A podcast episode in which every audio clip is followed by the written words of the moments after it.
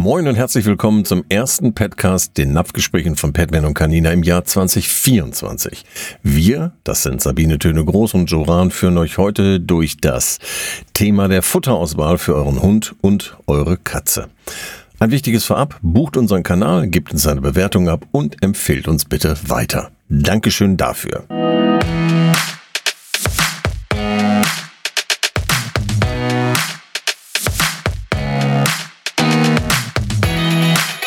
Napfgespräche, der Petcast. Hilfe! Welches Futter soll ich denn füttern? Man hört ja so viel. Diese Frage erreicht uns immer wieder bei unserer täglichen Arbeit. Hunde werden heutzutage auf vielfältige Weise ernährt, aber Katzen auch. Die erforderlichen Mengen an Energie und Nährstoffen werden entweder durch die selbstgewählte Kombination verschiedener Einzelfuttermittel oder durch Produkte aus dem mittlerweile fast unüberschaubaren Bereich der Mischfuttermittel zugeführt, die wir im Zoofachhandel natürlich an jeder Ecke und Kante finden. Nicht nur im Zoofachhandel, sondern ganz normal auch beim Discounter um die Ecke und dergleichen. Einzelfuttermittel sind dabei Ausgangserzeugnisse, die zu einer täglichen Ration zusammengestellt werden. Zur optimalen Fütterung sind natürlich Kenntnisse über die Auswahl, Zubereitung, Schmackhaftigkeit, Lagerung, Haltbarkeit, Zusammensetzung und Verträglichkeit von Futtermitteln erforderlich. Und das ist ganz schön schwierig, denn woher soll denn ich als Endkunde und Haustierbesitzer das alles wissen? Weiß ich denn auch etwas über den tatsächlichen Nährstoffbedarf meines Tieres, das es aktuell gerade hat oder das, was es benötigt. Mischfuttermittel sind am besten anhand der Informationen über ihre Inhaltsstoffe und Komponenten einzuschätzen. Aber wiederum sehr schwierig, wenn ich nicht genau weiß, was ist denn überhaupt was. Dabei ist die Werbung und natürlich auch die marketingorientierte Aussage von Futtermittelherstellern. Wir haben tolle Pakete, wir haben ein unheimliches Wording, ein Marketing-Wording, das auf den Produkten draufsteht das ist etwas, das hilft nicht wirklich weiter. Einzelfuttermittel sind Ausgangserzeugnisse, die einfach zu einer täglichen Ration zusammengestellt werden. Und das ist wichtig. Und wir haben fertig gemischte Futter, die bestehend aus verschiedenen Einzelfuttermitteln sind. Ähm, es gibt Alleinfuttermittel, Ergänzungsfuttermittel, Diätfuttermittel, alles Mögliche. Handelsübliche Nassfutter, Trockenfutter zählen dabei zu den Mischfuttermitteln. Wenn ihr jetzt schon total durcheinander gekommen seid, ist das genau das, warum wir heute die Sendung machen. Denn für die optimale Energie- und Nährstoffzufuhr ist es notwendig, die Einzelfuttermittel oder die Inhaltsstoffe eines Mischfuttermittels genau zu beleuchten. Darauf gehen wir jetzt aber im Einzelnen ein. Bleibt daher unbedingt dran.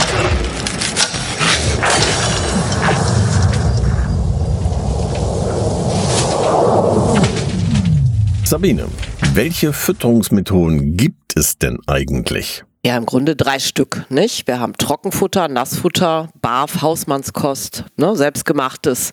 Lass uns doch einmal von oben nach unten schauen, welche Unterschiede es da gibt. Wir gucken uns das nachher auch nochmal im Detail an. Bei Trockenfutter, sage ich immer, gibt es das ganz normale. Ne, das ist ganz ähm, mit ganz viel das Temperatur ist ja auch das meist, meist verwendete ne? Das wird ne? Also die meisten Leute, das, das Trockenfutter, halt, ne? das ist sehr einfach in der Bedienung absolut, und so weiter. Deswegen greifen so viele einfach nur zum Trockenfutter. Genau, durch, diese Ex, durch dieses Extrudieren kann man natürlich auch wunderschön Sternchen, Herzchen, äh, Kreise, Großes und Kleines produzieren. Ne? Die, die Krokettengröße heißt das bei uns. Was ist denn das Extrudieren? Vielleicht sollte man das auch mal äh, erklären. Ja, das Extrudieren ist ja etwas äh, bei dem Trockenfutter, es wird ja gemahlen, also die Zusatzstoffe, die da drin sind, ähm, und äh, die werden zusammengekocht, kommen in einen Extruder und äh, dort werden die auf äh, knapp, sagen wir zwischen 150 bis 200 Grad hochgekocht und dann hinterher durch solche Matrizen rausgepresst, damit die diese Formen haben, so wie du gerade gesagt hast, Kroketten, Sternchen, Fischlein oder sonst irgendwas. Ist ein bisschen wie Weihnachtskekse backen, nur halt ein bisschen heißer. Ne? Genau. Äh, ja. Und dann genau deswegen gibt es halt auch das halbfeuchte das ist noch gar nicht so lange auf dem Markt. Ich denke mal so knapp zehn Jahre. Das ist halt entwickelt mhm. worden, weil ganz viele Menschen sich natürlich immer über die Feuchtigkeitszufuhr auch Gedanken machen. Was fällt dir noch zu halbfeuchtem ein? Was ist hier wichtig zu beachten, Joe? Bei dem Halbfeuchten ist etwas, äh, das hat ja so einen Anteil von über 30 Prozent, zwischen 30 und 40 Prozent. Äh, der feuchte Anteil ist aber etwas, ähm, was auch relativ schnell, wenn es geöffnet werden muss, natürlich verbraucht werden muss. Logisch, ansonsten haben wir hinter Futtermilben drin, im Trockenfutter genau das gleiche.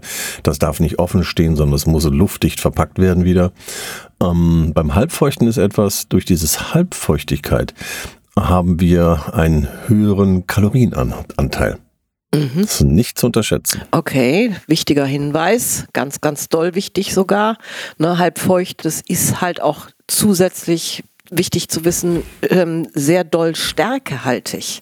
Das spielt ja auch eine mhm. unglaubliche mhm. Rolle, gerade wenn es um die Diskussion geht, was fütter ich denn, wenn meine Hunde oder Katzen halt Giardien haben. Ne? Dann genau, das meinte ich ja gerade. Ne? Kalorien ist ja die Stärke. Ne? Das heißt also, wir haben einen höheren ähm, ja, wie soll ich sagen, ja, wie du sagst, Kalorienanteil. Äh, und dadurch kann es schnell passieren, dass diese Tiere auch etwas ähm, adipös werden, etwas kräftiger werden. Absolut, da gucken wir aber gleich auch nochmal hin. Dann haben wir das kaltgepresste.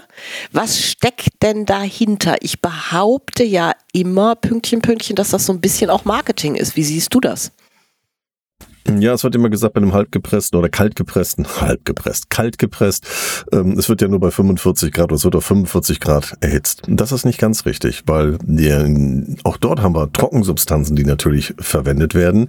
Das wird vorher gemahlen, es wird ja auch gekocht ähm, und ähm, wird dann auch kurz auf über 100 Grad erhitzt oder zwischen 90 und 110, manchmal 120 Grad erhitzt, dann wird wieder runtergekühlt und kommt dann durch eine Matrize. Und bei 45 Grad wird das durch die Matrize durchgedrückt. Das heißt, wir haben diesen Druck, der ist nicht so hoch, ähm, dieser Durchpressdruck und die Hitze, die dabei entsteht.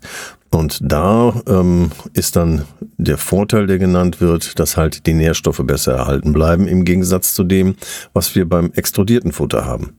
Das extrudierte Futter ist ja dann wirklich so stark hochgekocht und sehr kocht, dass wir eigentlich die Nährstoffe darunter leiden. Ne? Immer wenn Hitze da ist, dann leiden Nährstoffe, dann gehen Vitamine kaputt.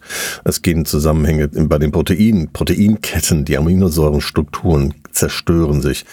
Und äh, da wird dann immer gesagt, auch marketingtechnisch kaltgepresstes Futter ist auf jeden Fall besser weil es nicht so stark erhitzt wird. Das ist nicht ganz richtig. Das ist falsch dargestellt. Absolut. Also es wird auch erhitzt. Ja, fallen aber ganz viele drauf rein. Ich sage das jetzt mal so drastisch. Und was wir noch haben bei der Trockennahrung ist das Ofengebackene. Das ist so ähnlich. Ne, das wird ein kleinen, also das ist tatsächlich so wie Weihnachtskekse. Dann bildet sich aus eine ganz harte Schicht. Und ähm, hier wird eben auch gesagt, dass die Nährstoffe auf diese Art und Weise besser erhalten bleiben können. Bei dem Ofengebackenen, das ist gar nicht so schlecht. Also das Ofengebackene ähm, ist zum Beispiel auch eins, das ich von den Trockenfuttern eher favorisiere, ähm, weil es äh, bei sagen wir, maximal 90 Grad gebacken wird. Es wird nirgendwo durchgepresst. Es findet kein, allein durch diesen Durchpress durch eine Matrize, dieser Vorgang, der stattfindet, findet ja auch durch diesen Druck wird ja auch etwas erhitzt. Ja? Immer da, wo Geschwindigkeit stattfindet und irgendwo durchgedruckt werden muss, wird etwas erhitzt. Und auf diese Art und Weise gehen da die Nährstoffe nämlich tatsächlich nicht so stark weg und kaputt. Das heißt, das Ofengebackene ist da schon das Produkt, was ich eher empfehlen würde, wenn es um ein Trockenfutter geht. Wichtig zu wissen. Jetzt kommen wir zum Nassfutter. Nassfutter wird ja tatsächlich inzwischen in Dosen angeboten, in Gläsern, in Pouches. Ne? Pouches auch für kleine Hunde, Pouches für Katzen ganz viel. Und auch hier gibt es gravierende Unterschiede, das wissen viele nicht.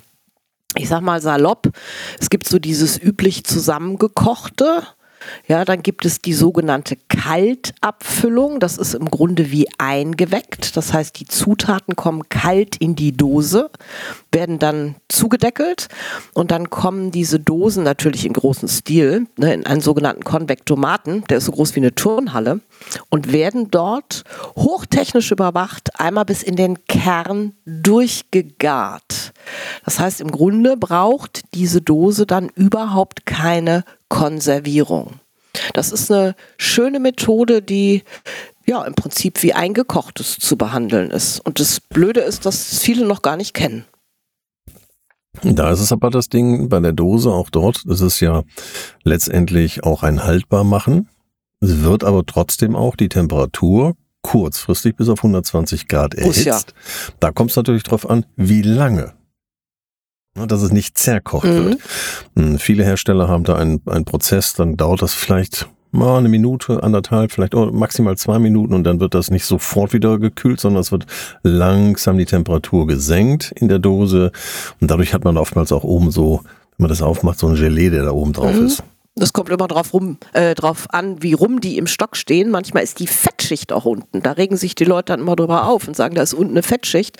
Das ist aber völlig normal, mhm. da die so abkühlen. Das ist ja bei Brühe ähnlich. Wenn eine Brühe, die ich selbst gemacht habe, abkühlt, haben wir hinterher auch das Fett obendrauf schwimmend zu erkennen.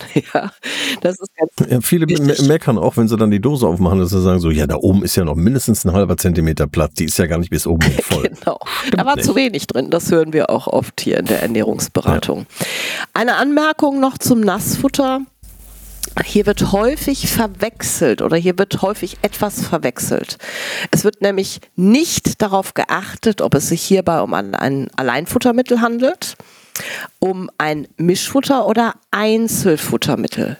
Ja, Alleinfuttermittel ist ja im Prinzip ein Fertigfutter ja, da gehen wir jetzt gleich auch nochmal insbesondere drauf ein. Ne, wir müssen einfach schauen, wenn wir es dauerhaft füttern, ob hier etwas zugesetzt werden muss oder ob wir einfach nur die Dose aufmachen dürfen und das füttern. Und dann sind Hund und Katz tatsächlich komplett ernährt. Hier liegt also wirklich ein Ausrufezeichen beziehungsweise ein Pfeil drauf. Gerne merken, angucken. Mhm. Okay, dann komme ich jetzt nochmal zu der dritten Fütterungsmethode. Das machen ja ganz viele. Die garen selbst oder füttern auch roh, Hausmannskost oder barfen. Ne, das heißt, Barf- und Hausmannskost ist auch eine Fütterungsmethode. Hier geht es um rohes oder gegartes, also quasi selbstgemachtes. Da gibt es dann noch den Begriff Pray. Pray. Ja, das hat jetzt nicht aus dem Englischen mit Beten zu tun, sondern das ist Pray, das ist dann in dem Fall, dass ähm, es wirklich an dem natürlichen Fütterungsverhalten damals der Wölfe mhm. angepasst ist. Das heißt, die haben sich irgendein ein Aas haben sie meistens nicht gefressen, aber das ist so dann nur, wenn sie gar nichts mehr hatten. Aber dass denen praktisch etwas vorgeworfen wird, ein komplettes Tier, ein Schlachttier, ein Nutztier, und dass sie das einmal toto completo aufreißen können ähm, und äh, dann äh, ja so zerlegen, wie sie das halt zerlegen würden, wenn sie es draußen selber gefangen hätten. Diese Form der Fütterung gibt es auch. Ja, sehr spannend. Ich frage mich immer, wo die Tiere her sind. Kommen wir aber gleich auch nochmal zu, denn das ist ja eine Methode beim Barfen, wie wir tatsächlich alle Nährstoffe dann auch in das Tier bekommen können. Im Grunde macht die Katze das ja jeden Tag, ne? Prey Barf, wenn sie ihre Mäuse jagt. Aber sicher. Und äh, das macht nicht nur so die, die, die Katze, sondern es sind äh, auch natürlich die freilaufenden Hunde. Ne? Gehen wir mal ins Ausland. Das sind ja viele Auslandstiere, die nach Deutschland kommen, die dort auf der Straße gelebt haben. Wenn die nicht gerade Pizzahunde sind, ja, oder Restauranthunde, ähm, wo sie sich dann irgendwo den Mülleimer dann ergattert haben, ähm, dann sind die natürlich auch darauf angewiesen, Hasen, Kleintiere und dergleichen zu fangen. Und äh, dementsprechend haben wir da genau das Gleiche wie bei der Katze. Was ist denn überhaupt Futter? Das heißt, wie ist das deklariert? Warum ist es wichtig, das wirklich mal zu verstehen, dass wenn ich in einen Zoofachhandel komme, in ein Zoofachgeschäft, wo ich halt Futtermittel bekomme, stehe ich ja davor und äh, dann sehe ich manchmal was und sage, oh, das würde ich gerne nehmen und dann steht da irgendwie drauf Einzelfuttermittel. Weiß gar nicht so ganz genau, was das bedeutet. Wie schreibt der Gesetzgeber eigentlich Futter aus? Also was schreibt er vor? Ja, das ist ganz klasse, dass du danach fragst und es ist auch klasse, dass du da drauf guckst. Und ich nehme jetzt mal dein Bild mit für die Erklärung, ne, einfach auch wirklich mal aus dem Augen der Menschen zu gucken, die jeden Tag Futter kaufen. Ja, Futter als solches ist im Grunde nichts anderes als die Definition für ja, Futter. Also es ist nichts anderes als eine Definition des Gesetzgebers. Und Futter ist tatsächlich oder wird aufgeteilt in Einzelfuttermittel, wir sagen salopp Fertigfutter, und Mischfuttermittel. Ich möchte gerade noch und, mal eben ganz kurz reingehen in die Definition des Gesetzgebers, was ich sehr, sehr wichtig finde für die meisten zu wissen. Dann darfst du da gerne weiter ausführen. Es gibt Verordnungen bei den gesetzlichen Grundlagen für Futtermittel. Und diese Verordnungen beinhalten zum Beispiel, dass ja, welche unerwünschten Stoffe in der Tierernährung enthalten sein dürfen oder welche Zusatzstoffe in der Tierernährung drin sein dürfen. Es gibt die Futtermittelhygieneverordnung, die das Ganze regelt. Dann das Inverkehrbringen und die Verwendung von Futtermitteln. Das heißt also Kennzeichnungspflicht. Was darf auf der oder was muss auf der Dose draufstehen oder auf der Tüte und was nicht und wie muss es deklariert sein? Ist ja manchmal schwierig. Es gibt offene, halboffene und ganz offene Deklarationen. Dann gibt es ökologisch-biologische Kennzeichnungen von äh, Produkten, Erzeugnissen. Alles im Futtermittelrecht und auch für die verschiedenen Futtermittel, also Einzelfuttermittel, Mischfuttermittel und dergleichen ganz klar definiert. Und dann natürlich die Verwendung für besondere Ernährungszwecke. Alles das ist durch den Gesetzgeber im Futtermittelrecht festgelegt. Deswegen ist das auch häufig so klein geschrieben. Ne? Das höre ich auch ganz oft. So klein geschrieben. Ich sage mal, die können nichts dafür. Die müssen da ganz viel drauf schreiben. Ja, Zubereitung, das sind ja Vorgaben. Genau, die Zubereitung, Konservierung und die Lagerung ist ja alles sehr, sehr wichtig. Ne? Damit hinterher kein ähm, Rücklauf zum Hersteller, zum Futtermittelhersteller erfolgt und sagt, mm, das habt ihr aber nirgendwo draufgeschrieben. Doch, steht drauf. Mm, mm. Ja, und jetzt gucken wir uns einfach nochmal an, was eben diese, also die Aufteilung von Futter, habe ich ja gesagt, sind Einzelfuttermittel. Das heißt, unser tägliches Fertigfutter, ne? das ist salopp ausgedrückt, und Mischfuttermittel. Und diese Mischfuttermittel bestehen zumindest aus zwei Zutaten ja, dann ist es gemischt, das kann man sich ganz leicht merken. Und dieses wiederum teilt sich eben auf in das sogenannte Fertigfutter, auch Alleinfuttermittel genannt, was den durchschnittlichen Nährstoffbedarf von Hund und Katze deckt. Achtung, wenn wir tatsächlich nach Fütterungsempfehlung füttern. Und das ist etwas, was sehr, sehr häufig übersehen wird. Das greifen wir gleich auch nochmal auf. Und dann gibt es die sogenannten Ergänzungsfuttermittel, ne, die immer in Kombination mit anderen Zutaten den Nährstoffbedarf decken. Oder die Diätfuttermittel. Das hat jetzt nichts mit Abnehmen zu tun.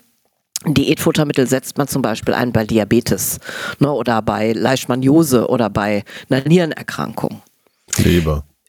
Leber, ja, klar. Die Liste ist ganz, ganz lang.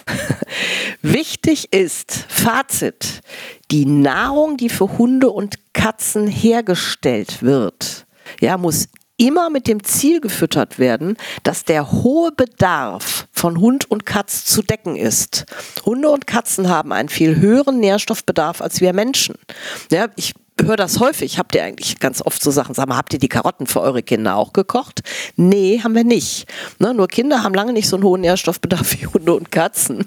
Aber zu den Jungtieren kommen wir gleich tatsächlich auch nochmal. Das ist es einmal kurz auf den Punkt gebracht. Ja, das ist auch sehr wichtig zu wissen, welchen Nährstoffbedarf hat denn überhaupt mein Tier? Ja, was für eine Rasse habe ich bei Hunden und bei Katzen? Und was muss denn tatsächlich das Tier überhaupt bekommen? Man muss sich das ja vorstellen, dass die, die Futtermittelhersteller für Millionen von Tieren ein Produkt herstellen. Ja, sagen wir mal ein Alleinfuttermittel. Und dieses Alleinfuttermittel mit den Futterungsempfehlungen, die da drauf sind, gelten ja dann für ja, Millionen von Tiere. Müssen Aber sie, ja, klar. Die, jedes Tier hat einen anderen Stoffwechsel. Jedes Tier hat eine ganz andere, einen, einen ganz anderen ähm, Energiebedarf am Tag. Der eine ist ein Couch Potato, der andere ist ein, ein Sportler. Ähm, der eine ist krank, der andere nicht. Und äh, da muss ja genau das, als Fütterungsempfehlung steht ja immer nur ein, ein Mindestwert drauf, eine, eine Kennzeichnung, wo gesagt wird, wir empfehlen. Aber in, in Abhängigkeit von dem, was natürlich das Tier auch leisten muss und was der Körper überhaupt leisten kann und muss.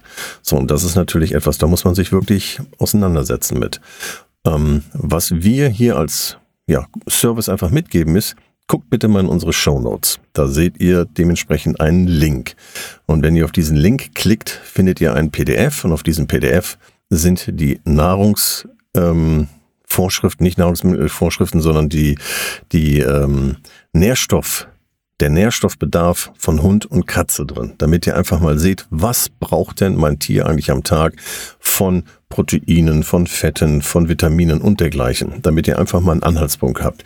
Dann ist es wesentlich einfacher auch ein Futtermittel auszusuchen.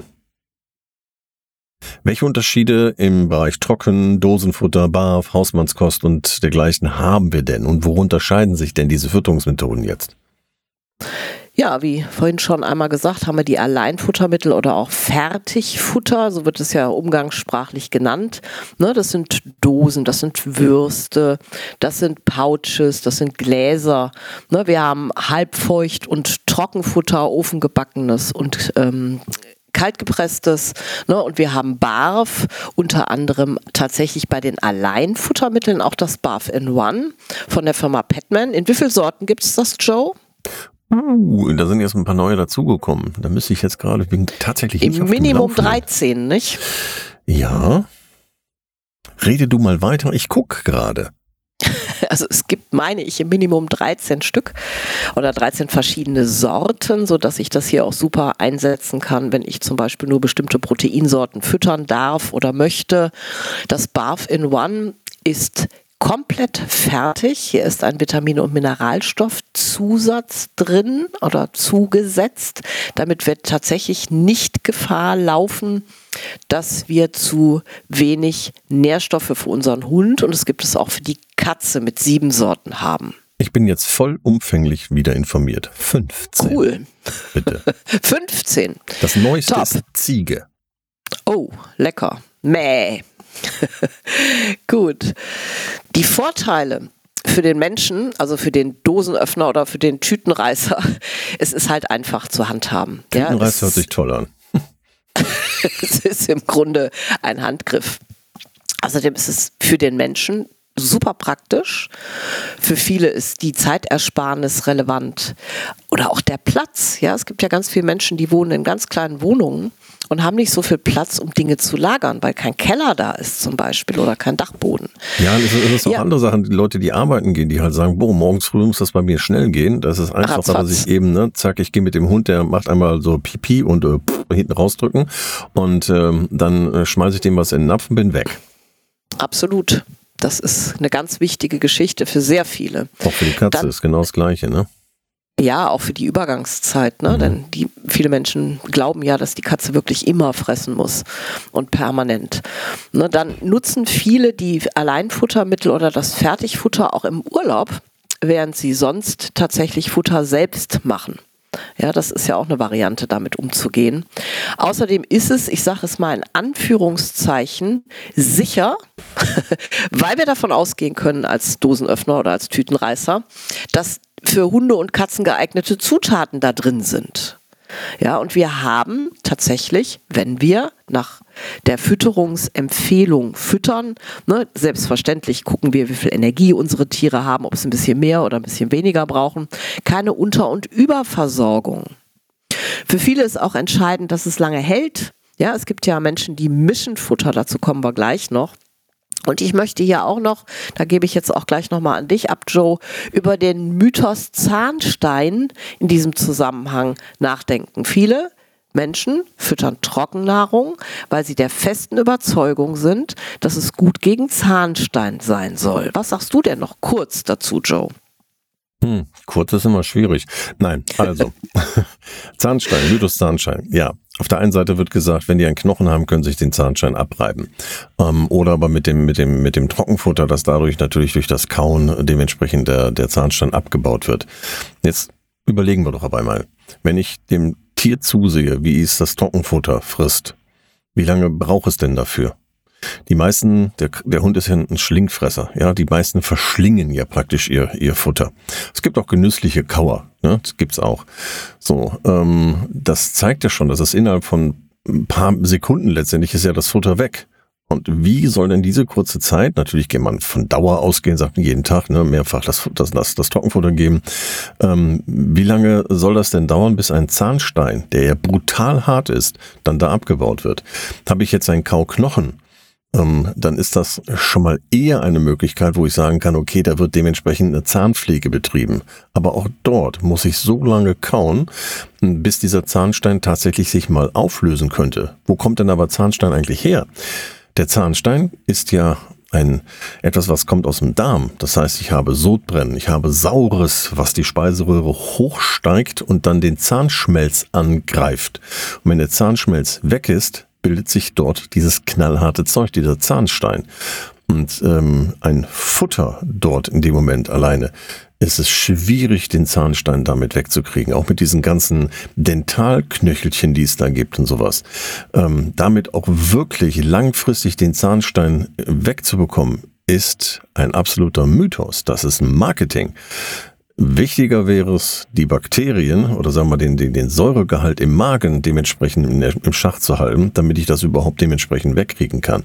Und äh, ein Vorteil habe ich dabei, und das sind alle die, die zum Beispiel vom Trockenfutter oder von, sagen wir mal, eine, eine gesunde Magenflora äh, ähm, schaffen, einen, einen gesunden ähm, Magenschutz, die werden feststellen nach, nach einer Zeit, das dauert vielleicht ein halbes, dreiviertel Jahr, dass die sich dieser Zahnstein tatsächlich zurückbildet und dass die die Zähne wieder hell und weiß werden. Also da bitte nicht auf diesen Mythos reingehen, ähm, dass äh, man durch das Kauen von irgendwelchen Kauartikeln tatsächlich in, auf lange Art und Weise den Zahnstein wegbekommt. Mhm. Das können wir ja mit der Magenbalance von Canina sehr schön unterstützen. Ne, das meintest du ja vorhin, wenn wir das zufüttern. Und natürlich auch das Probiotikum, also das Darmgel von Canina, ist in dem Fall eine coole Geschichte. Welche Nachteile gibt es denn bei den Futtersorten, die du bis jetzt genannt hattest? Ja, es kann immer wieder passieren, gerade wenn wir trocken füttern, dass die äh, Tiere, insbesondere die Katzen, nicht genug Wasser kriegen, was ja bekanntlich tatsächlich vor allen Dingen auch Nierenerkrankungen und Blasensteine und solche Geschichten fördert. Ne, dass quasi die Wasseraufnahme reduziert wird. Ähm, oft sind die nicht komplett deklariert. Man nennt das offene Deklaration, fröhlicherweise. Ne, dann haben wir ganz selten tatsächlich auch Trockennahrung mit Mono, Mono, Monoproteinen. Schweres Was ist denn Wort. in dem Fall die offene Deklaration? Da, also da habe ich nicht zu 100 Prozent, kann ich alles sehen, was drin ist. Und das ist also das, was für mich als Mensch beziehungsweise als Hund oder als Katze dann eben zum Nachteil ähm, führen kann, wenn ich nicht tatsächlich alles kenne, was ich meinem Tier verabreiche. Ne, zum Beispiel bei einer Unverträglichkeit oder einer Allergie, da muss ich ja bestimmte Sachen auch ausschließen. Das bedeutet letztendlich, wenn ich mir die Deklaration, Deklaration auf dem Dose angucke oder auf einer Verpackung, ist ja, dass das zum Beispiel nur steht ähm, Mais, äh, Reis äh, oder was auch immer äh, dort in, in der Reihenfolge, aber ohne dass da eine Prozentzahl dabei ist. Ne? Zum so, Beispiel. man nicht erkennen kann, was ist eigentlich wie viel da drin. Ja, genau, zum Beispiel. Ne? Das genau. können halt auch einfach bestimmte Sachen gar nicht deklariert sein und das ist ganz gruselig. Ja, genau. Also es sind auch nicht alle Deklar deklarationspflichtig, auch mal so nochmal gesagt mm bei, den, bei, den Herstellern. Ja, auch wenn wir eingangs gesagt haben, was der Gesetzgeber fordert, aber es sind nicht alle deklarationspflichtig. Das heißt, es gibt eine Riesenliste, die muss nicht äh, dementsprechend deklariert sein. Also dann, deswegen ist das nicht immer ganz so witzig. Okay, aber nochmal eben wegen, äh, was, was da drin stehen muss. Genau, dann haben wir, haben wir ja gerade schon gesagt, viel Stärke halt im Trockenfutter. Außerdem kann ich als Besitzer nicht an einzelnen Schrauben drehen und kann sagen, ich brauche jetzt ein bisschen mehr Protein oder ich brauche jetzt ein bisschen mehr davon oder davon. Ne, zum Beispiel, wenn ich jetzt ähm, mehr Faser füttern möchte, ne, das kann ich da nur zugeben, aber ich kann in den einzelnen Schrauben, wie man so schön sagt, nicht drehen. Mhm. Dann ist es einfach so, dass in den Dosen sehr häufig Geliermittel sind, sonst wird es aus den Dosen laufen. Natürlich gibt es auch welche ohne. Ne, dann freuen sich die Leute immer, weil das im Prinzip wie Wasser ist. Und ähm, ja, wir haben halt auch häufig, sag ich mal, stelle ich die Qualität in Frage. Ja, da, das können viele, die tatsächlich Anfänger sind, in Anführungszeichen, gerade was das Lesen der Deklarationen anbelangt, so in der Form auch gar nicht sehen. Es ist zum Teil auch gar nicht sichtbar. Und dann haben wir häufig noch Ganz, ganz du meinst häufig. die Qualität des Fleisches oder der, der, der Zusatz, der Inhaltsstoffe oder was meinst du mit die der Qualität der Inhaltsstoffe, ja, genau, absolut. Genau, ja. Mhm. ja. Und wie gesagt, auch die Qualität des Fleisches, das ist ganz wichtig. Also ich unterstreiche beides. Und dann haben wir häufig noch viele, viele, viele, viele Zutaten da drin, die da eigentlich gar nicht rein müssten. Ich sage mal, die sind aus marketingtechnischen Gründen da drin. Zum Beispiel ganz, ganz, ganz, ganz viele Kräuter. Ja, kein Tier in der Natur frisst mehr als zehn Dinge gleichzeitig. Und wenn ich dann sehe, dass in einigen Trockennahrungsgeschichten Nahrungsgeschichten oder auch Feuchtnahrungsgeschichten irgendwie Mörder viel Kräuter sind, das ist für eine langfristige Fütterung ja auch nicht gerade ähm, von Vorteil, ne? weil der Körper ja dann irgendwann auch darauf gar nicht mehr reagiert. Man sagt, wir sagen ja immer, der kommt dann in die Arzneimittelprüfung. Mhm, Vielleicht ja. machst du das noch ein bisschen deutlicher erklären, denn das ist wirklich ähm, sehr, sehr schädlich oder kann sehr schädlich sein, wenn wir das dauerhaft tun. Ja, das ist auch so ein Ding, was, was viele gar nicht bedenken. Woher auch? Woher sollen sie das alles wissen? Die sagen dann, okay, ich steige jetzt um und nehme meinetwegen vom Trockenfutter gehe ich auf ein hochqualitatives Nassfutter oder auf ein BAF und die gucken sich das an und sagen, oh, da sind ganz viele tolle auch ähm, äh, äh, ähm, na hier pflanz, pflanzliche Inhalte drin, ja, und sagen, boah, das gebe ich jetzt meinem Hund und sind dann verwundert, warum dann eventuell auf eine Umstellung der Hund hinterher nicht so reagiert, wie sie das gerne haben möchte. Das heißt, ähm, es ist ja gar keine Verbesserung feststellbar. Und da muss man ein bisschen aufpassen. So wie du gerade sagtest, äh, der Hund frisst nicht, äh, sag mal, zehn von, von diesen Dingen gleichzeitig. Der ist vieles ja auch gar nicht gewöhnt. Das heißt, sein Darm, die Enzyme, die dafür notwendig sind, um das dementsprechend auch hinterher zerlegen zu können, die Nährstoffe, die schlafen, die schlummern, die sind gar nicht aktiv. Und die müssen erstmal aktiviert werden, so dass der Darm auch eine Menge Aufgaben hat. Und ähm, auch die Darmbakterien müssen dort wirklich eine Hochleistung äh, bringen, um das dann hinterher überhaupt umsetzen zu können. Das ist etwas sehr Wichtiges, was man wissen sollte. Wie ist das denn mit Barf und Hausmannskost, also selbstgemachtes? Was ist denn da der Unterschied? Barf, Hausmannskost, selbstgemachtes, Hausmannskost ist doch selbstgemachtes, oder? Du verwirrst mich. ja, das ist genau die Situation, in der viele Menschen auch sind. Denn die hören auf der Wiese, Mensch, barf doch, es ist das Beste, was es gibt. Und gerade zu dieser Thematik, nämlich zum Barfen, gibt es häufig Missverständnisse. Das heißt, es muss verstanden werden, was sich da wirklich hinter verbirgt. Ne, das R steht für viele einfach nur für roh und für sonst nichts. Ne, das heißt, die glauben, wenn sie roh füttern würden, würden sie barfen. Das ist so die typische Situation, ich fütter Hackfleisch mit Gemüse, möglichst noch schön mager und sonst ist da nichts bei. Ne? Also BARF selbst ist ja tatsächlich eine Methode, wie wir alle Nährstoffe in den Napf kriegen. Und das Selbstgemachte hat einfach viel Facetten. Ne? Zum Beispiel rohes, ne? mit Knochen, ohne Knochen, Einsatz von Knochenmehl, ne? zum Beispiel das Fleischknochenmehl von Canina oder das Einsetzen von ähm, Calciumcarbonaten, wenn sie zum Beispiel Nieren erkrankt sind. Ich kann kochen. Ne? Ich, es gibt Barf nach Swanee Simon, es gibt Barf nach Morgus Eliassen, ne? es gibt ähm, Barf nach Susanne Reinert für die Katze, für den Hund. Ne? Dann haben wir Teilbarfen, das haben die Menschen erfunden, das ist keine Methode und das geht sehr häufig leider auch in die Hose, weil sie dann einfach sagen, ich fütter morgens trocken und einfach und abends einfach rohes Fleisch. Und damit kommen dann ganz viele Menschen für ihre Tiere oder schaffen für ihre Tiere eine Unterversorgung. Du hast doch garantiert auch solche Beispiele in der Ernährungsberatung, oder? Aber, aber hallo, ich habe, ähm, ich denke gerade an einen, einen jungen Hund, ähm, der sah wirklich schlimm aus, obwohl es der Besitzer gar nicht so, so gesehen hat. Ähm, der wurde definitiv, weil er sagte, ja, Hunde fressen ja nur Fleisch, das sind ja reine Fleischfresser, der hat den zweieinhalb Jahre lang nur mit rohem Fleisch gefüttert. Der hat nichts anderes bekommen. Mhm. Kenne ich und die Situation, ja. Der, der, der hat kein, keine, kein, keine Fette dazu bekommen, der hat keine, keine sonstigen Nährstoffe, Vitamine, ähm, Mineralstoffe und so weiter dazu bekommen, sondern der hat nur das Fleisch bekommen. Weil er sagte, ja, aber draußen in der Natur fressen die ja dann auch nur das rohe Fleisch. Ja, ich musste dem das echt unheimlich lange eigentlich erstmal erklären, was da alles dann tatsächlich bei dieser ja, so Fleischfütterung alles eigentlich noch zusätzlich für das Tier dabei ist, dass die ja auch den Darm fressen und dass die dann auch Knochen abnagen, dass die das Blut aufnehmen und dergleichen. Das war für den unheimlich schwer zu akzeptieren, dass er damit nicht richtig lag. Ja. Aber dem Tier ging es nicht gut.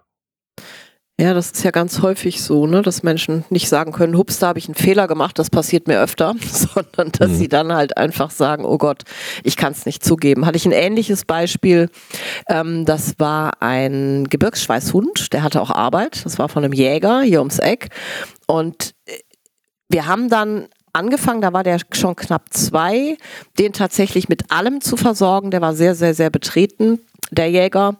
Und der Hund hat, der, der lebt immer noch schon Jahre her, der Hund hat keinen Schaden davon getragen. Der hat ein unglaubliches Glück gehabt. Mhm.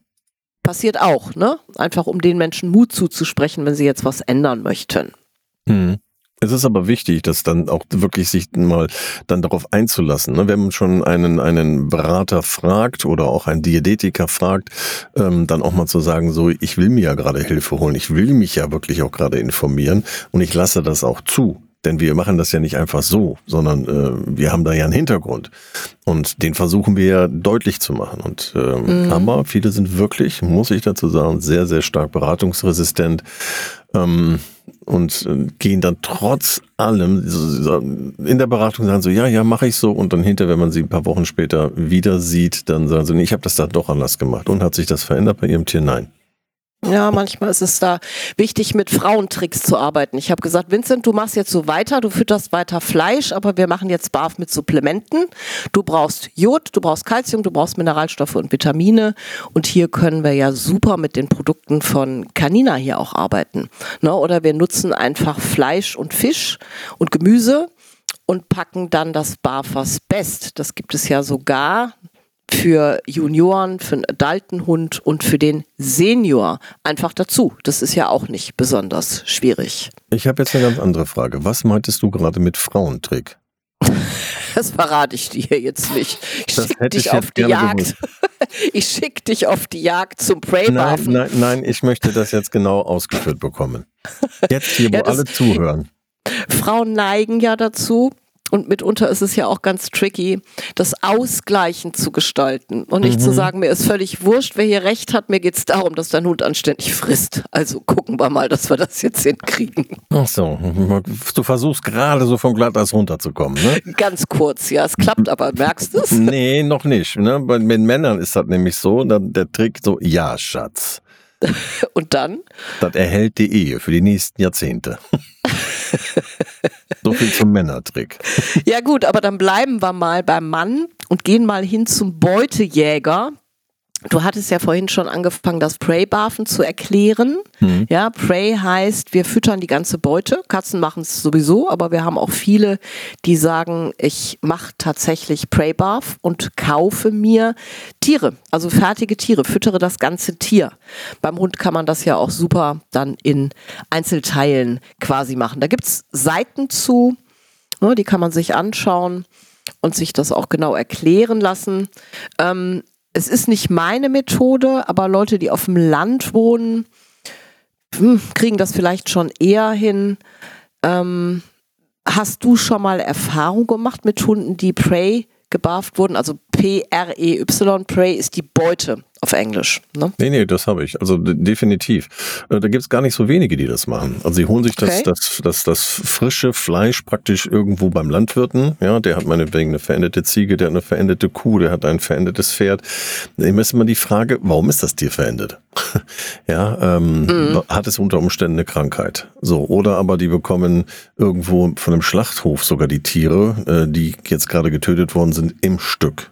Wobei ich mir das so gar nicht vorstellen kann, dass ein Schlachthof das so rausgibt. Ich frage mich immer so, wie sie das genau machen, aber da kriegt man dann keine Antwort dazu.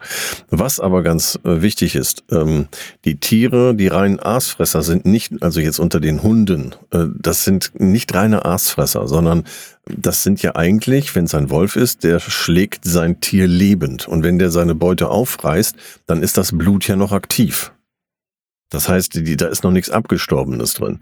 Und ähm, der frisst das dann praktisch beim lebendigen Leibe auf. Meistens sogar von hinten nach vorne. Das heißt, das Herz, das funktioniert noch. Und ähm, nach dem Kehlbiss kann es noch funktionieren. Also gibt verschiedene Möglichkeiten. Aber was ich sagen will, ist, wenn jetzt Prey gefüttert wird und das Tier ist schon länger tot, dann sind natürlich auch die Nährstoffe da drin nicht mehr so lebendig, wie sie sein sollten. Und ähm, da wäre ich dann ein bisschen vorsichtig, weil das auch in eine Unterversorgung gehen kann. Also das ist immer, wenn einer Prey füttern möchte und ist, hat kein Problem damit, ein komplettes Tier zu geben, ist das auch völlig in Ordnung. Sage ich jetzt nicht Nein zu, aber was ich sagen würde, ist, er sollte regelmäßig ne, die Blutwerte, die Vitalwerte des Tieres untersuchen lassen, auch den Darm, ob denn tatsächlich dann dementsprechend alles richtig funktioniert und alle Nährstoffe auch dahin kommen, wo sie hin sollen. Mhm. Absolut. Das ist ein guter, ein guter, eine gute Bemerkung. Und wir haben das Problem natürlich auch von Keimen und Parasiten, darf man auch nicht vergessen, ne? Mhm, ja, klar. Also das ist eine, eine, eine Keimbelastung, die da sehr hoch sein kann, weil hier bei den, bei den, bei der geregelten Futterherstellung durch den, durch den Gesetzgeber ist natürlich vorgegeben, dass wir nach Möglichkeit die Keimbelastung so gering wie möglich behalten sollen, dass die pathogenen ähm, Bakterien, wie Pathogenkeime, das und Bakterien, dass die halt in einem niedrigen oder gar nicht vorhandenen äh, äh, Bereich sind. Und ähm, das ist bei Prey nicht unbedingt gegeben. Genauso wie bei einem ähm, reinem Barfüttern, wo ich ein rohes Fleisch habe, das ich direkt vom Schlachter bekomme, das mit Schlachthauskeimen versehen ist. Na, das geht natürlich in das Tier. Genau. Deswegen ist es cool, wenn ich etwas nutze, was mindestens eine Woche in der Truhe gelegen hat. Bei wie viel Minusgraden? Ich kann mir immer keine Zahlen merken. Zwischen minus 18 und minus 20 Grad. Genau, das ist ja gegeben, wenn wir das tiefgefroren einkaufen.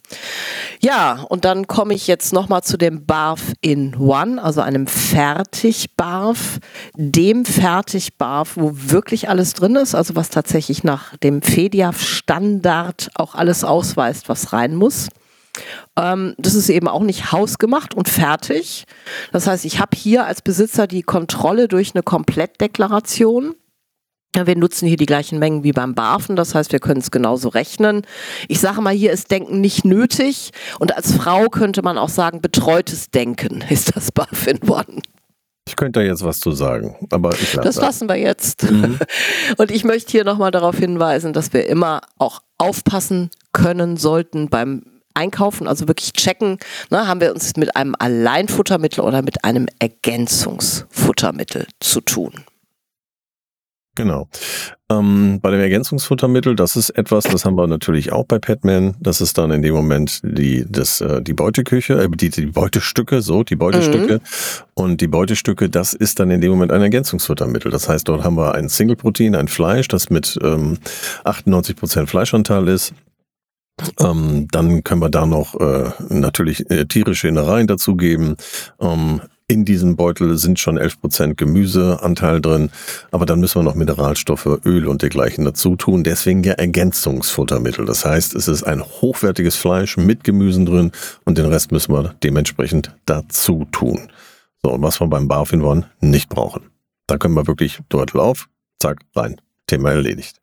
Praktisch. Genau. Welche Vorteile und Nachteile haben wir denn noch? Worauf kannst du noch dementsprechend hinweisen? Ja, ähm, ich habe als erstes, wenn ich möchte, hier tatsächlich die volle Kontrolle. Das heißt, ich kann wirklich selbst bestimmen, was in dem Napf drin ist und was da reinkommt und nicht reinkommt. Und dieser Fakt oder diese Fakten sind für viele Menschen, die barfen oder stehen für viele Menschen, die barfen, sehr häufig an erster Stelle inzwischen. Ne, denn die Allergien und Unverträglichkeiten nehmen oder vermeintlichen Allergien und Unverträglichkeiten nehmen immer mehr zu dann ist es tatsächlich, wir sind bei den Vorteilen, individuell für alle Lebenssituationen, wie zum Beispiel für Sportler, ja, hier kann ich den höheren Bedarf super anpassen. Ich kann zum Beispiel mit einem erheblich höheren Fettanteil arbeiten. Ja, ich kann BARF auch anpassen an Störungen, an Krankheiten, wie zum Beispiel Allergien, Nierenerkrankungen, Diabetes. Die Liste ist lang. Ne, das ist übrigens auch mal einen eigenen Podcast wert. Ähm, es ist individuell, vor allen Dingen auch für schnäckige Vierbeiner. Im Norden heißt das ja Krüsch, nicht? Hier können wir wirklich gucken, was denen schmeckt. Ich kann mich entscheiden, will ich Bio füttern, will ich regional füttern, will ich saisonal füttern. Ne, vegan wird schwierig, das ist jetzt ein bisschen ketzerisch, Joe. Kann man denn auch vegan selbst machen? Was sagst du dazu? Bitte auch nur kurz. Schwierig. Okay, das war sehr kurz, aber reicht, denke ich auch. Und damit komme ich jetzt nochmal zu den Nachteilen. Es ist natürlich aufwendiger. Ne, ich brauche mehr Zeit zum Einkaufen, für die Planung, zum Ausrechnen. Ähm, ja, und es ist einfach Aufwand, ne, um es mal platt zu sagen. Und jetzt kommt's, es setzt Kenntnisse voraus. Ne, und wenn ich die nicht habe, besteht natürlich eine bestimmte Gefahr, ne, dass es unausgewogen ist Pünktchen, Pünktchen. Und das ist es meist. Also wir stellen es immer wieder fest, gerade auch wenn wir unsere Kochkurse machen, dass da ganz interessierte Menschen bei sind, die schon Jahre barfen und hinterher sagen, boah, ich habe vieles richtig gemacht, aber ich habe noch so zwei, drei Sachen mitgenommen, die ich wirklich nicht wusste und die sind häufig elementar.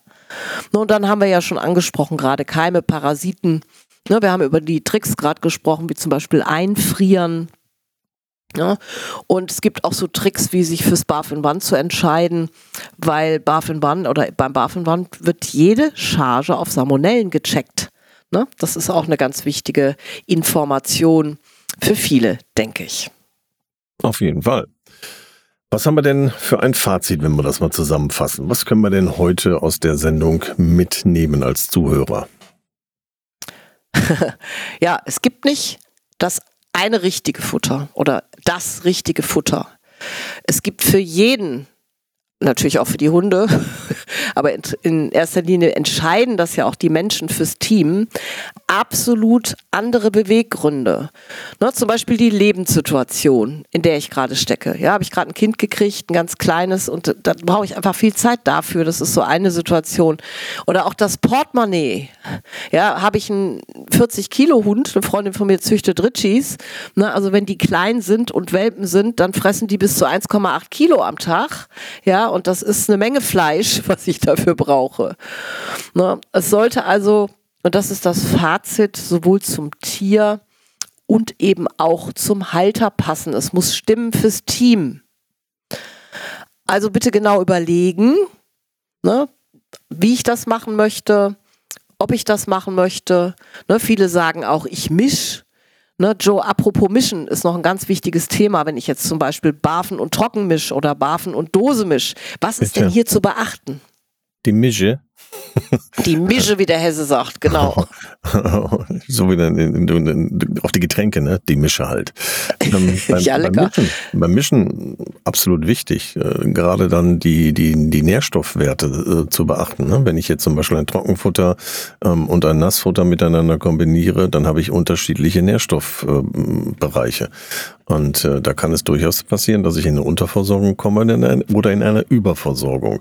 Also von daher ist es, bin nicht unbedingt gegen eine Mischfütterung. Ja, also manchmal sind die Begebenheiten einfach so, dass es so sein muss. Ähm, es gibt auch einige Hunde, die haben das Problem, dass selbst wenn sie dreimal am Tag was bekommen und äh, dann die über Nacht leer laufen, sag ich mal, dass sie am nächsten Morgen, ähm, dass sie dann Galle spucken und dergleichen. Also der Darm muss was zu tun haben. Mhm. Da ist Wollte ich gerade fragen, ob das denn jeder verträgt. Ne? Das ja. ist ja jetzt eine der wichtigsten Fragen überhaupt mit dem Mischen. Ja, äh, es ist manchmal gar nicht so, so schlecht, dass man sagt, okay, ich gebe dann zum Abend hin äh, wegen der längeren Haltbarkeit oder der längeren Verweildauer des Trockenfutters im Darm, ähm, gebe ich etwas für die Nacht, zum Beispiel einen bestimmten Anteil dann an Trockenfutter. Das ist auch okay. Man könnte es aber auch dementsprechend alleine dadurch ersetzen, dass man sagt, okay, ich gebe Haferflocken noch mit dazu.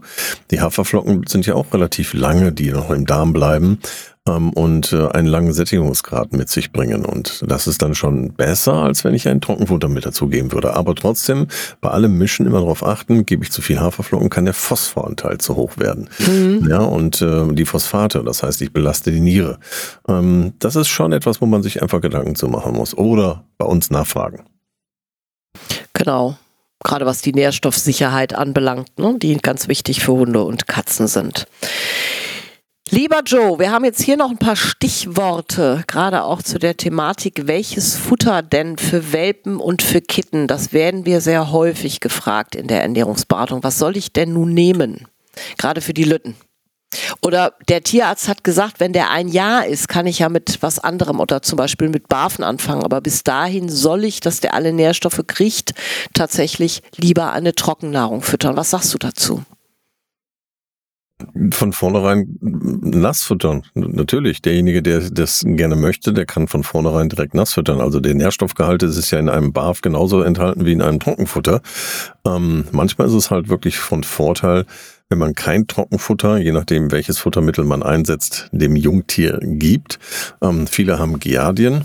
Da wäre das nicht so gut. Wir müssen in dem Moment, gerade wenn sie aus, aus dem Nest rauskommen, ja, Giardin ist ja innerhalb der ersten drei, vier Lebensmonate schon etwas, was wir sehr häufig haben.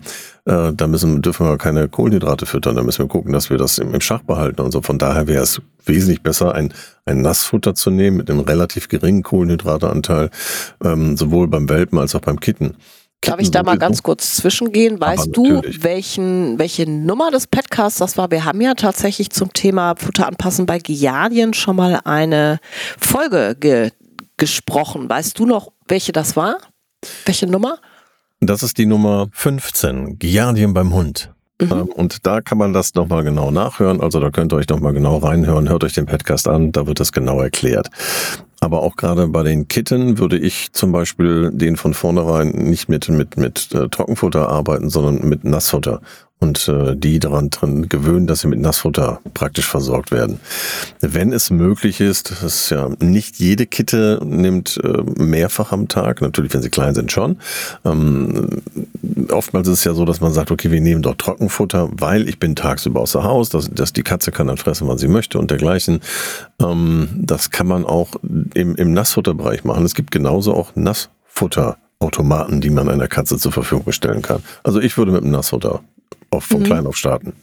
Okay, dann haben wir ja häufig, oder ich habe das häufig bei mir in der Ernährungsberatung, dass die Kunden sagen, ich fütter trocken, der mein Hund ist so ein Energiebündel und da habe ich ja mehr Stärke. Das heißt, wir können ja hier auf der anderen Seite auch womit arbeiten, Joe? Was ist denn total toll, um den Tieren Energie zu geben? Fette. Fette und Öle. Ja, wenn ich denen zum Beispiel ein gutes, äh, ein gutes äh, Öl gebe ähm, mit einem hohen Omega-3-Anteil und gute Fette, dann ist das ein besserer Energieträger, als wenn ich es durch, durch Kohlenhydrate füttere. Also mhm. von daher auch äh, dort genau erkundigen, äh, welches, welche Eiweiße in Kombination mit dem Fetten dann dementsprechend einen hohen Energiebereich zur Verfügung stellen wie bei uns mit den Schlittenhunden, wenn wir mit denen gefahren sind, ähm, die kommen jetzt in das Alter, wo sie ein bisschen ruhiger werden, ähm, dann gab's halt eine, eine, eine fettige Fischsuppe vorweg. Ja, und dieser Energiebereich, der da drin ist, der ist wesentlich besser als die Verdauung von Kohlenhydraten. Wo kochst du denn die Suppe? Habt ihr einen extra Kochplatz draußen? Wir haben draußen einen extra Kochplatz und wir haben eine Hundeküche. Wohl, das, das ist schön. Stinken. Ja, das wollte ich gerade noch mal fragen. Und apropos Fett, wir haben ja nun auch sehr viel adipöse Tiere. Das ist ja häufig auch ein Ansinnen. Was fütter ich da? Kannst du das auch noch mal so in zwei, drei Sätzen? Kannst du dazu noch bitte was sagen? Adipositas, das heißt also Fetttiere, genau das gleiche, einen hohen Eiweißanteil, einen geringen Fettanteil, zusehen, dass man irgendwo in einer Größenordnung von 8% Fett bleibt, ähm, gute Nährstoffe, das heißt Vitaminversorgung, äh, wasserlösliche, fettlösliche äh, Vitamine müssen da sein, der Darm muss dementsprechend unterstützt werden, diese Fettleibigkeit hat oft, oftmals etwas mit der Darmgesundheit zu tun. Ähm, und zusehen, dass wir die Kohlenhydrate wirklich, wirklich, wirklich runterdrehen auf ein Minimum, der Hund kann sich aus den Fetten dementsprechend die Energie holen, die er benötigt und dann äh, mit einem Anteil von zwei bis drei Prozent des Körpergewichtes pro Woche das Gewicht reduzieren. Ähm, dann ist das eine ganz gesunde Angelegenheit. Mageres Fleisch und gutes Öl. Genau. Okay. Damit sind wir am Ende für heute. Ich freue mich sehr, dass ihr uns weiter in 2024 begleitet. Yes wie sagst du immer so schön, drückt auf die Glocke. Genau, wie ich das ganz am Anfang Glocke schon gesagt habe. Drückt die Glocke, ja, gibt eine Bewertung ab, geht äh, unten drunter und guckt in die FAQs oder dort in die, die äh, Möglichkeiten, dass ihr zu der Sendung etwas schreiben könnt, Fragen stellen könnt und dergleichen. Ähm, da freuen wir uns drauf, aber das werden wir natürlich immerhin weiter benutzen in den folgenden Sendungen. Herzlichen Dank fürs Zuhören heute. Bis zum nächsten Mal. Tschüss. Tschüss. Nachtgespräche, der Podcast.